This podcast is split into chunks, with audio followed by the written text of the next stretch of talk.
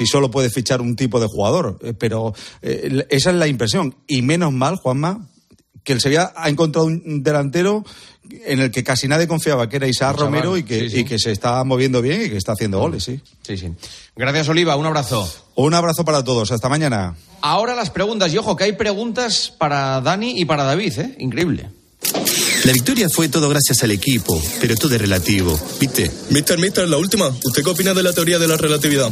A veces te encuentras más de lo que esperas, pero mejor que sea en Codere, donde puedes apostar a diferentes resultados en un mismo evento con Crea tu apuesta.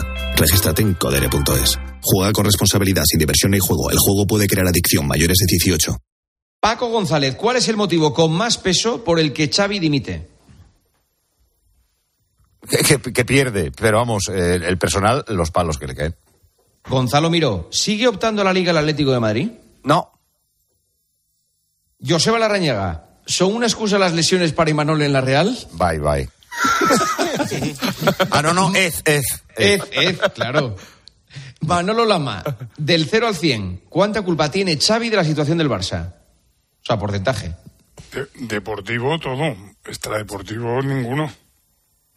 100% en lo deportivo junto con los jugadores y deportivo no es culpa de él la ruina que es ese club. Hombre, no, entonces si tú dices 100% junto con los jugadores no es el 100%, Manolo. Claro, 50. la, culpa, no, tienes que dar un porcentaje que no, esa respuesta la culpa de lo deportivo un, eh, un 60 Xavi, que es el que manda, y un 40 a los jugadores. Vale, pues eso está, un 60%. Pero lo que le eh, pasa al club no es culpa de Chávez. Es la primera vez que gano una cosa con Lamas. y, la, última. Que sí, sí, que me hace caso. La, primera vez. Miguel Rico, ¿qué entrenador te gustaría para el Barça?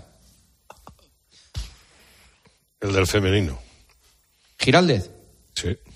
Eh, vale, pero tiene un compromiso con un equipo americano, ¿no? Sí, sí, se tira. Pero, Sí, sí, pero bueno, por cinco meses. Jorge Vilda, ¿no? Ah, dices para, para tal, vale, vale. Santi Cañizares, ¿ha, bajado el Real Madrid su nivel defensivo? No, yo no creo que le haya bajado. El problema es que tiene a, dos grandes centrales eh, y a un gran portero en, la enfermería. Siro López, ¿qué sería del Madrid sin las remontadas? Eh, pues eh, tendría igual una Champions menos, seguramente. Tran, tran, dice. Roberto Palomar, ¿qué le ocurre a Modric? Pues yo creo que hay, que hay caso Modric. Me gustaría conocerlo más en profundidad. Me extraña que no tenga minutos. Mónica Marchante, ¿qué opinión te merece Xavi diciendo qué vergüenza la cámara de la retransmisión? Otro error a sumar a la larga lista de, de errores de comunicación de Xavi. Isaac Fouto, ¿miente Xavi diciendo que el cuarto árbitro le dice que es penalti claro? No tiene por qué. David Sánchez, si no hubiera dimitido Xavi, ¿cuándo lo hubiera cesado la porta? Nunca, yo creo que se hubiese marchado Xavi en verano. Dani Senabre, ¿sigues montado en la chavineta? No, yo me bajé de la chavineta. Además tengo eh, fecha y está demostrado en noviembre en un partido en Anoeta que además el Barça gana. Ahí me bajé de la chavineta. Oh, estaba yo en ese partido. Octubre, no sé si era octubre. Jugó la Real espectacular y ganó el, Barça ahí al final. Sí, sí. Eh, oye, compañeros, tengo que felicitaros porque habéis estado francamente bien, de verdad. Muy bien, ¿eh? Bueno. Bueno, mira, mira, medio risa. Hoy sí, ¿no? Con, dos nuevos estamos aquí un poco menos alguno que ha venido nuevo. No, pero a los invitados especiales. Sí. A mí me ha gustado Siro especialmente. Sí, hay nuevos jugadores. A mí el partido te ha gustado. Su, análisis futbolístico. Hoy sí, no, digo nada. Espectacular, ¿eh? A ver si subes el vídeo, por favor, y Ford. Os voy a llamar Cubarsí y Ford. Yo quiero ser Cubarsí, por favor. Tú eres Cubarsí y tú eres Ford. Eh, eh, David, tú eres Ford. ¿Vale? Venga. Hay que ir, hay que ir renovando la flota, que estoy de los Gundogan y los Lewandowski ya. eso, eso, debe, eso va por mí. Se lo llevan muerto. Se lo llevan muerto ten cuidado con Gundogan, que lleva mejores números que en el City Gundogan. ¿eh? Sí, ese, mensaje que ha leído Paco lo tiene toda la prensa española. Sí, Begoña lo manda a todo el mundo. lo ha mandado a todo el mundo, sí, sí. bueno, pero te digo una cosa, te digo una cosa, es verdad. No, es, no, ninguna mentira, es cierto. No, no, no, es mentira, ¿eh? No, no, y desde luego lo que ha conseguido, lo que ha conseguido es tener eco el mensaje. El ¿Os, acordáis cuando, cuando Gundogan metió aquella bronca y dijimos, esto es un punto de inflexión, ahora el Barça va a ir bien, va a ir para arriba, ¿os acordáis? y luego Xavi metió una bronca también en Navidad y todo. Pues fijaos, este es un punto de inflexión, porque se acaba este programa y empieza otro. Un abrazo a todos, adiós. Adiós. Ahora lo que empieza es Arjona. Nosotros nos escuchamos mañana a partir de las, bueno, nos escuchamos y nos vemos en YouTube, en las redes, en 13, eh, a partir de las once y media de la noche. Gracias por escuchar la radio, de verdad, ¿eh? muchísimas gracias. Este medio que, se estaba muriendo, abandonado, que, que, ya no... Pues aquí sigue la radio. Que siga mucho, mucho tiempo, por lo menos hasta que nos jubilemos. Un abrazo, adiós. Juanma Castaño. Tiempo de juego. Cope, estar informado.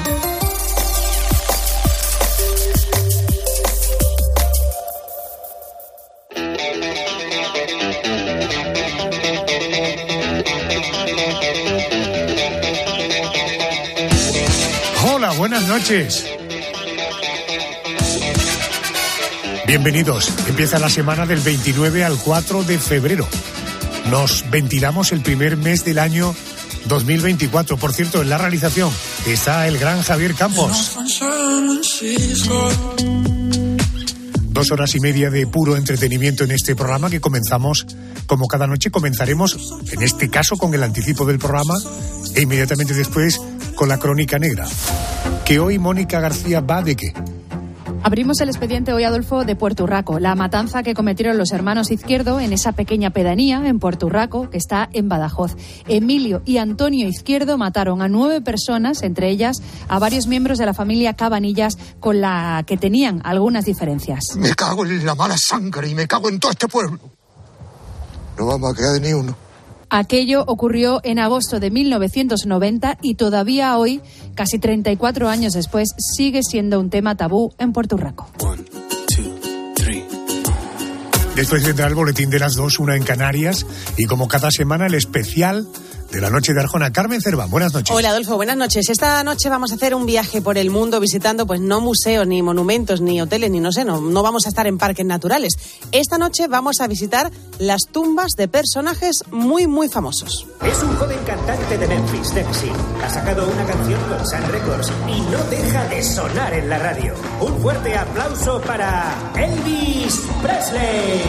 Pues estaremos en la tumba de Elvis, en la de Marilyn, la de Michael Jackson, la de Shakespeare y la de Orson Welles. Bueno, pues son tumbas que son todavía un auténtico negocio. Ya verás, te contaremos cosas muy sorprendentes. Yolanda nos cuenta qué va a pasar después del boletín de las tres o dos en Canarias y naturalmente después de explicar y contar el porqué de las cosas. ¿Algún invitado especial, Yolanda? Pues hoy tenemos con nosotros a Juan Pablo Orduñez, director del programa de Rock FM El Pirata y su banda más conocido, sí, como El Pirata, y además uno de los hombres que más sabe de rock de este país. El viejo zorro sigue en el camino, son las 8 y 40 minutos de la mañana. Buenos días y bienvenido a Rock FM, desde donde te saludan la banda y el pirata. Eso será a partir de las 3 de la madrugada, las 2 en Canarias. Gracias, Yolanda. Eh, Andrés García, buenas noches. Buenas noches, Arjona. Vamos ¿Qué tenemos en la memoria? Bueno, en la memoria vamos a poner a prueba la percepción del paso del tiempo de nuestros oyentes Escucha esta musiquita. Estados Unidos estaba loco. Había un objeto volante no identificado en el cielo. Resultó ser un globo de dimensiones épicas. Los chinos, eran los chinos. Como siempre. Bueno, ¿te acuerdas? Pues comenzaba el lío de los globos chinos, esos espías, en los Estados Unidos. También nos dejaba una semana como esta el diseñador de moda Paco Rabanne. Y hablábamos de política, porque Vox preparaba una moción de censura contra el presidente del gobierno, contra Pedro Sánchez. Eligió a alguien para liderarla ¿Ese alguien era? Pues ¿por qué no, Ramón Tamames? Eh, lo debieron estudiar el caso y decidieron hacerme a mí la propuesta. Bueno, pues no salió adelante la moción como todos sabemos, cosas que pasaban una semana como esta, pero del año pasado. Fíjate, lo de Tamames solo o ha pasado nada más y nada menos que un año, es increíble. Bueno, se anunciaba, luego la moción llegó más tarde, pero bueno. Bueno, pues venga, arrancamos con la crónica negra.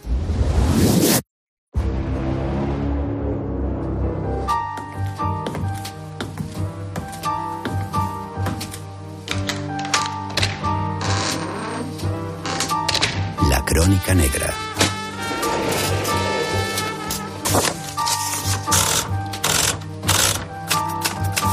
Expediente 33415.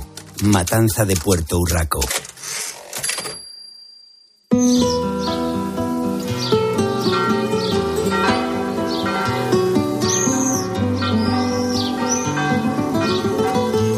Puerto Urraco siempre había sido un lugar tranquilo todos se conocían y se respetaban.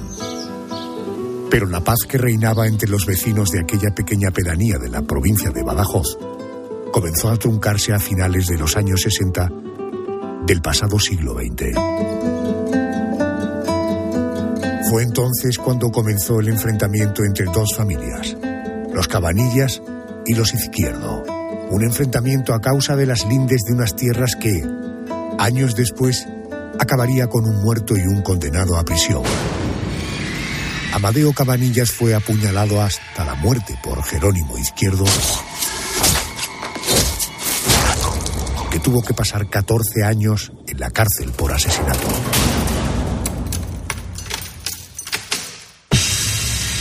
La sangre derramada entonces sería solo el preludio de lo que estaría por llegar.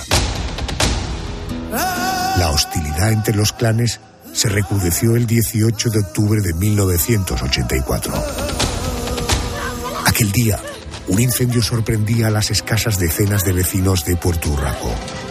Un incendio en el que el número 9 de la calle Carrera, en la casa de los Izquierdo, dentro de una habitación, atrapada entre las llamas, estaba Isabel, la cabeza de familia.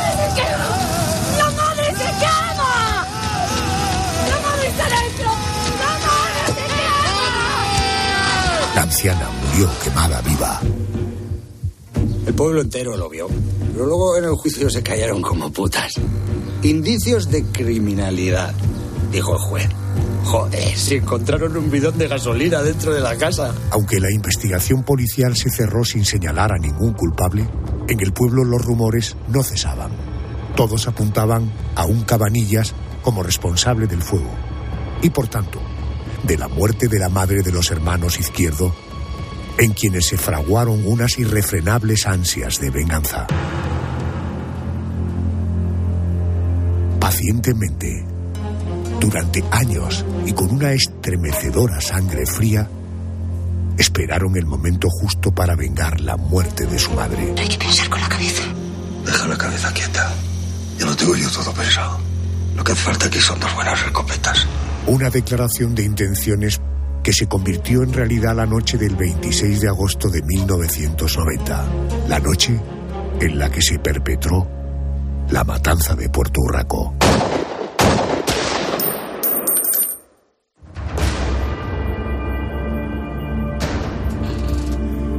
Esta noche abrimos el expediente de una de las páginas más negras de la historia reciente de nuestro país. Una masacre perpetrada por los hermanos Antonio y Emilio Izquierdo una noche de verano del año 90. Todo comenzó a las 10 de la noche en ese pequeño pueblo de la provincia de Badajoz, del que los izquierdos se habían marchado unos años antes, tras la muerte de su madre. Ellos se instalaron en un pueblecito Monterrubio, a unos 10 kilómetros. Pero aquel día decidieron volver para llevar a cabo un plan al que llevaban años dándole vueltas. Era el momento de la venganza. Me cago en la mala sangre y me cago en todo este pueblo. No vamos a quedar ni uno. Alguien que conoce bien la historia es Manuel Villatoro. Es periodista de la sección de historia de ABC. Es autor de Historia de España sin mitos ni tópicos, que publica Ediciones B. Querido compañero, Manuel, buenas noches. Muy buenas noches, encantadísimo de estar aquí con vosotros. Dice, nos vamos a cazar tórtolas. Bueno, con esta frase se despidieron Antonio y Emilio Izquierdo de sus hermanas justo antes de poner rumbo a Puerto Urraco, ojo, vestidos, armados para la cacería. Dos escopetas de caza, más de 300 cartuchos. Llegan a Puerto Urraco desde este pueblo, Monterrubio. Fueron hasta el centro del pueblo. Manuel, ¿y a partir de ahí qué pasó? ¿Cómo, cómo llevaron a cabo esta matanza? Pues la verdad es que fue estremecedora. Ellos llegan aproximadamente a las 10 de la noche, aparcan la furgoneta y en vez de internarse a través de la calle Carrera, que es la calle principal, esperan en un callejón cercano a que haya víctimas ahí posibles. Se encuentran con ellas muy rápido, por desgracia, que son las dos niñas, las dos niñas cabanillas, que son Antonia y Encarnación, y le disparan a cada una 18 tiros de, de las escopetas Franchi de calibre 12. Mueren al instante y caen sobre el asfalto. Es una noche calurosa, además, caen sobre el asfalto caluroso en los alrededores de un bar. Y a partir de ahí, pues inicia una pesadilla que dura aproximadamente una hora. El primero en caer a continuación es Manuel, también de la familia Cabanillas, que les increpa y les dice que están haciendo, que son unas niñas, no se cree lo que está pasando. Y cuando se gira para avisar al resto del pueblo, que aproximadamente son unas 200 personas, pues le desjarretan también varios tiros por la espalda automáticamente pues acude su hijo a intentar salvarle, también le disparan, él no muere, él quedará relegado en una silla de ruedas y luego pues eh, una vez más pues es que se desata el infierno, disparan contra ventanas, disparan contra puertas, caen tres vecinos que intentan escapar en coche a otro pueblo porque la calle principal, que es la calle Carrera, todo pasa por ahí, con lo cual tienen que salir a, a partir de ahí hacia el otro pueblo y mueren por a base de disparos. Muere otra mujer que también intenta rescatar a, a salvar a las niñas. Al final se calculan entre, en principio se, se calculaban siete muertos, pero al final suman nueve en total. Correcto. Eh, aunque el objetivo inicial era masacrar a la familia Cabanillas, Antonio y Emilio Izquierdo acabaron abriendo fuego contra todo el que se cruzó en su camino, como nos contaba Manuel. Las primeras en morir fueron dos niñas de 12 y 14 años. Encarnación y Antonia Cabanillas. A continuación otro miembro de la familia, un hombre llamado Manuel. La siguiente fue una vecina, Araceli, que salió a socorrer a las pequeñas. Después José, un vecino que rescató a varios heridos, pero que fue alcanzado mortalmente por las balas de los izquierdos. Le siguieron Reinaldo, Antonia, Isabel, Andrés. Como decía el periodista Villatoro, nueve muertos y quince heridos. Así se sirvió la venganza de los izquierdo contra los cabanillas, a los que consideraban culpables del incendio en el que falleció su madre seis años antes.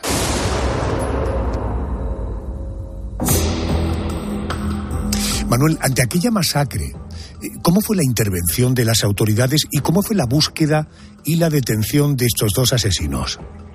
Pues hay una intervención inmediata, que es cuando un pueblo cercano reciben la llamada y sale una pareja de la Guardia Civil, que son Juan Antonio y Manuel Calero, y hay que decir que pueden hacer poco. Una vez más, pues entran a través de la calle principal, que es la calle Carrera, y les reciben a tiros. Uno recibe impa varios impactos en el tórax y otro en la pierna izquierda, y bueno, pues no pueden hacer demasiado. A partir de ahí hay que decir que los asesinos, y ellos lo admitieron posteriormente, dejaron de disparar cuando se cansaron y huyeron al monte. Y bueno, lo que... eh, perdón, de hecho, eh, he leído que en el interrogatorio policial, uno de ellos, Emilio, dijo si no me cogen hubiera ido al entierro a matar a más gente porque ya ver porque aquella versión de los izquierdos ya no solamente contra la familia de la que habían sido históricamente enemigos sino contra todo el pueblo de Puerto Urraco. Esto por qué pues la verdad es que precisamente por eso que, comentábamos antes, ¿no? O sea, ellos vivían en, desde los años 60 en una relación pésima con eh, entre los cabanillas y los izquierdos y sobre todo la muerte seis años antes de, de, la madre había generado esa idea, ¿no? Durante seis años ellos habían ido a vivir a Monterrubio y ellos vivían en la idea constante de que tenían que vengarse contra el pueblo. Lo comentan posteriormente, ¿no? En las, en las diferentes interrogatorios, posteriormente también los psicólogos que les entrevistan y durante esos seis años lo que se, lo que barruntan es cuecen a fuego lento una, una venganza que se va a perpetrar precisamente en, en 1990. ¿no? Eh, la, la suerte es que, bueno, por lo menos, como bien comentábamos, pues fueron atrapados eh, posteriormente porque se inicia una búsqueda de unos 200 guardias civiles a la mañana siguiente y les cazan entre las 8 y las 9 de la mañana. Pero efectivamente es que si no les hubieran cazado, ellos estaban tan tranquilos escondidos en el monte, decían que volvían y que hubieran creado otra matanza en los, en, en los funerales y en los entierros. Correcto. En enero de 1994, tres años y medio después de aquella sangrienta noche, comienza el juicio contra los izquierdo por la matanza de Puerto Urraco. Seguro que muchos de vosotros que estáis oyendo la radio recordaréis, porque fue un juicio muy mediático. Manuel, ¿cómo fue el proceso y cuál fue la actitud de los procesados durante la celebración del juicio? Pues llevan una actitud bastante curiosa, podríamos decir, porque por un lado el abogado lo que plantea es una defensa a la cual ellos están locos, han perdido el juicio y tienen que demostrarlo en el juicio, con lo cual Emilio sobre todo durante los durante muchas eh, sesiones lo que plantea es no no yo no supe absolutamente nada, he perdí la conciencia en el momento en que salí de casa, yo iba a cazar y luego mm, cuando me desperté y volví en mí me encontré con, con, un guardia civil que me había atrapado. Pero bueno, la, la realidad es que ellos durante el juicio dejan testimonios en, muchas veces del odio que sienten hacia Porturraco, hacia la familia Cabanillas y, vamos, sí que perpetraron la, matanza. De hecho, su hermano Antonio se va a encontrar también, que siempre tuvo como una especie de faro a, a Emilio, por así decirlo. Eh, lo que dice, de hecho, él no, no, eh, sabíamos a lo que íbamos, pero eh, no, no sabía que se iba a producir una matanza tan grande, ¿no? Él, de hecho, lo que plantea es que disparó al aire para avisar a la población de, de, lo que iba a pasar. Y dijo, no, si llego a saber lo que va a perpetrar mi hermano, no voy con él, ¿no? Fue un poco turbio, digamos. Fueron condenados a 684 años de cárcel, pasaron el resto de sus vidas en prisión. Por cierto que Antonio y Emilio Izquierdo fueron los autores materiales de aquella matanza principiada de la década de los 90, pero sus hermanas, Luciana y Ángela, siempre fueron, eh, eh, Manuel, señaladas como las instigadoras del crimen. ¿Aquello se pudo demostrar? No se pudo demostrar. De hecho, el juez lo que plantea al final es que simplemente tienen un problema mental y los deriva a un psiquiátrico donde van a fallecer. Pero esa idea es la que se plantea sobre todo a través de los vecinos de Monterrubio y a través de una de las familiares de una sobrina de las propias hermanas, que lo que dice posteriormente es eh, que ellas habían instigado a sus hermanos, que durante seis años les habían convencido de que debían perpetrar esa, esa matanza y de que, y bueno, lo que aconsejaba esta, esta sobrina era que no las dejaran libres porque eh, se habían planteado volver a Puerto Urraco para increpar al pueblo y que entonces lo que pasaba es que las iban a, a linchar. Con lo cual, bueno, también aparte de los vecinos precisamente de Monterrubio, que lo que plantean es que habían vivido eh, al lado de estas señoras, que estaban absolutamente locas y que habían llegado a cortar, de hecho, eh, los cables de la luz porque desde que le molestaba el contador. Querido Manuel Villatoro, gracias por ayudarme a poner en pie este expediente que sin duda forma parte de la historia de nuestro país, como tú titulabas en tu libro, Historia de España, sin mitos y sin tópicos. Manuel, gracias por atenderme. Buenas noches. Buenas noches, muchas gracias.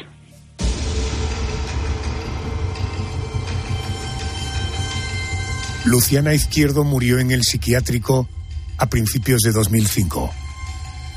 Y a finales de aquel mismo año falleció su hermana Ángela.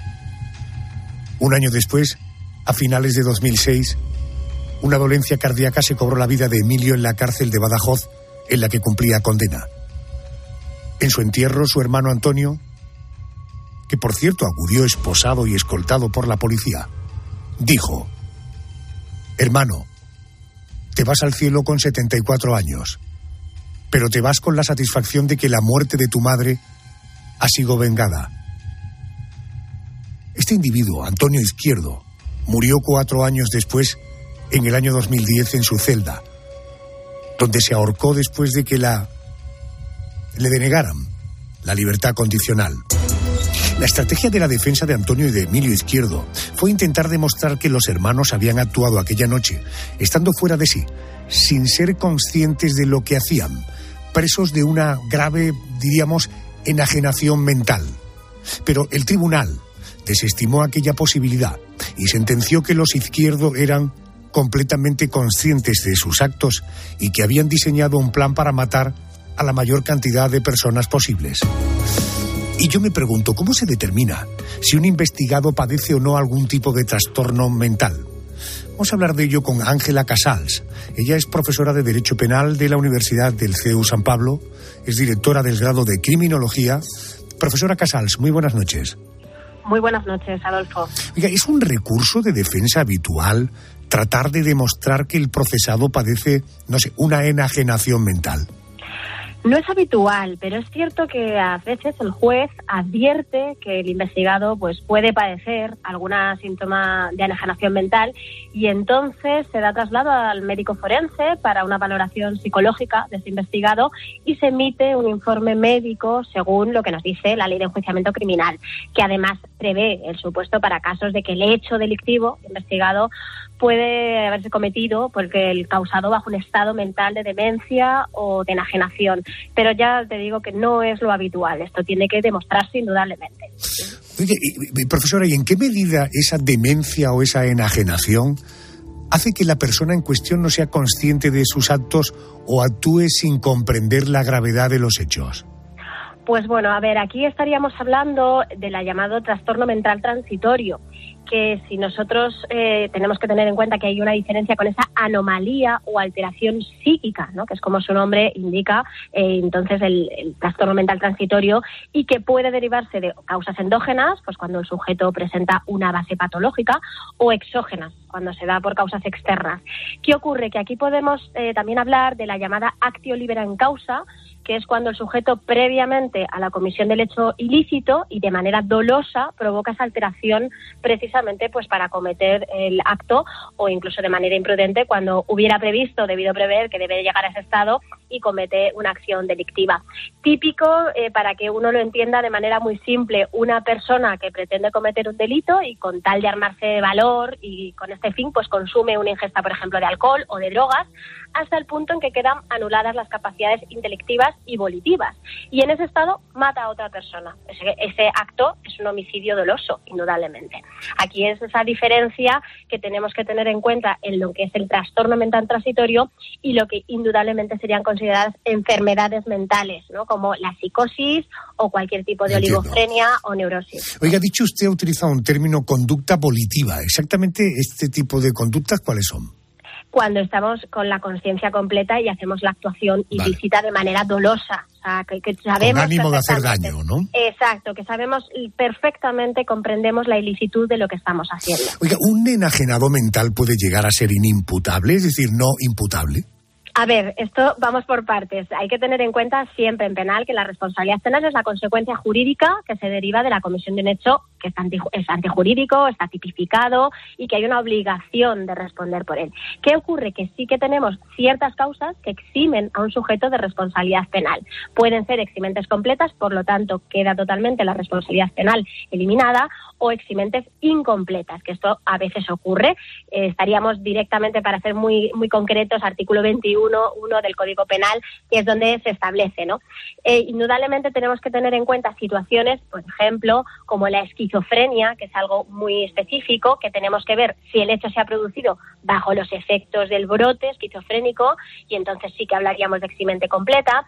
Si no se obra bajo los brotes del, del momento esquizofrénico, pero en las concretas circunstancias del hecho sí que nos pueden revelar que tiene comportamientos anómalos y entonces podríamos hablar de eximente incompleta o si incluso, que ocurre a veces en los esquizofrénicos, que no ha habido ningún brote y tampoco un comportamiento anómalo, y nos encontraríamos entre una serie de atenuantes analógicas porque indudablemente esta persona tiene un residuo patológico por ese tipo de enfermedad, ese defecto esquizofrénico, pero eh, eh, estaríamos hablando de reducir la pena. Por lo tanto, aquí veis eh, que tenemos muchas diferencias. Tenemos que comprender perfectamente en qué situación se encontraba el sujeto cuando acomete la acción delictiva. Y ahí que necesitamos una peritación. ¿eh? Ángela, eh, última pregunta, le ruego por favor respuesta con la máxima brevedad posible. Al margen de la imputabilidad, eh, ¿cómo puede beneficiar al investigado ser declarado un enajenado ¿La condena es menor? ¿Se libra sí o sí de la cárcel a cambio de ingresar en una institución de salud mental? No tiene por qué. Si es eximente completa, muy probablemente iremos a medidas de seguridad privativas de libertad. Si es eximente incompleta, eh, podríamos estar hablando de una pena privativa y por lo tanto sí entraría en prisión y a lo mejor también se le unen unas medidas de seguridad. Habría que ver los hechos. Más que la ventaja es que si estamos hablando de un enfermo mental, no podemos encerrarlo sin más porque necesitamos una parte preventiva. Es un sujeto enfermo. Por lo tanto, hay que tenerlo muy en cuenta. Solo una especial mención los psicópatas, que es la gran dificultad, que son eh, sujetos que ya el Tribunal Supremo ha rechazado la eximente completa. Ejemplo de ello, Patrick Nogueira, que se encuentra en prisión permanente revisable y se consideró que era un psicópata. Y hoy en día está metido en una prisión y bajo una pena de prisión permanente revisable. Entonces, hay ventajas. Mm, La ventaja es sobre todo para la sociedad y para el mismo cuando es enfermo. Necesitamos que esté bien, bien metido en el sitio correcto, si es un enfermo o si en este caso ha comprendido su ilicitud. Profesora Casal, gracias por atenderme a estas horas. Muy amable, Muchísimas gracias. gracias. Hasta luego. Muy buenas noches.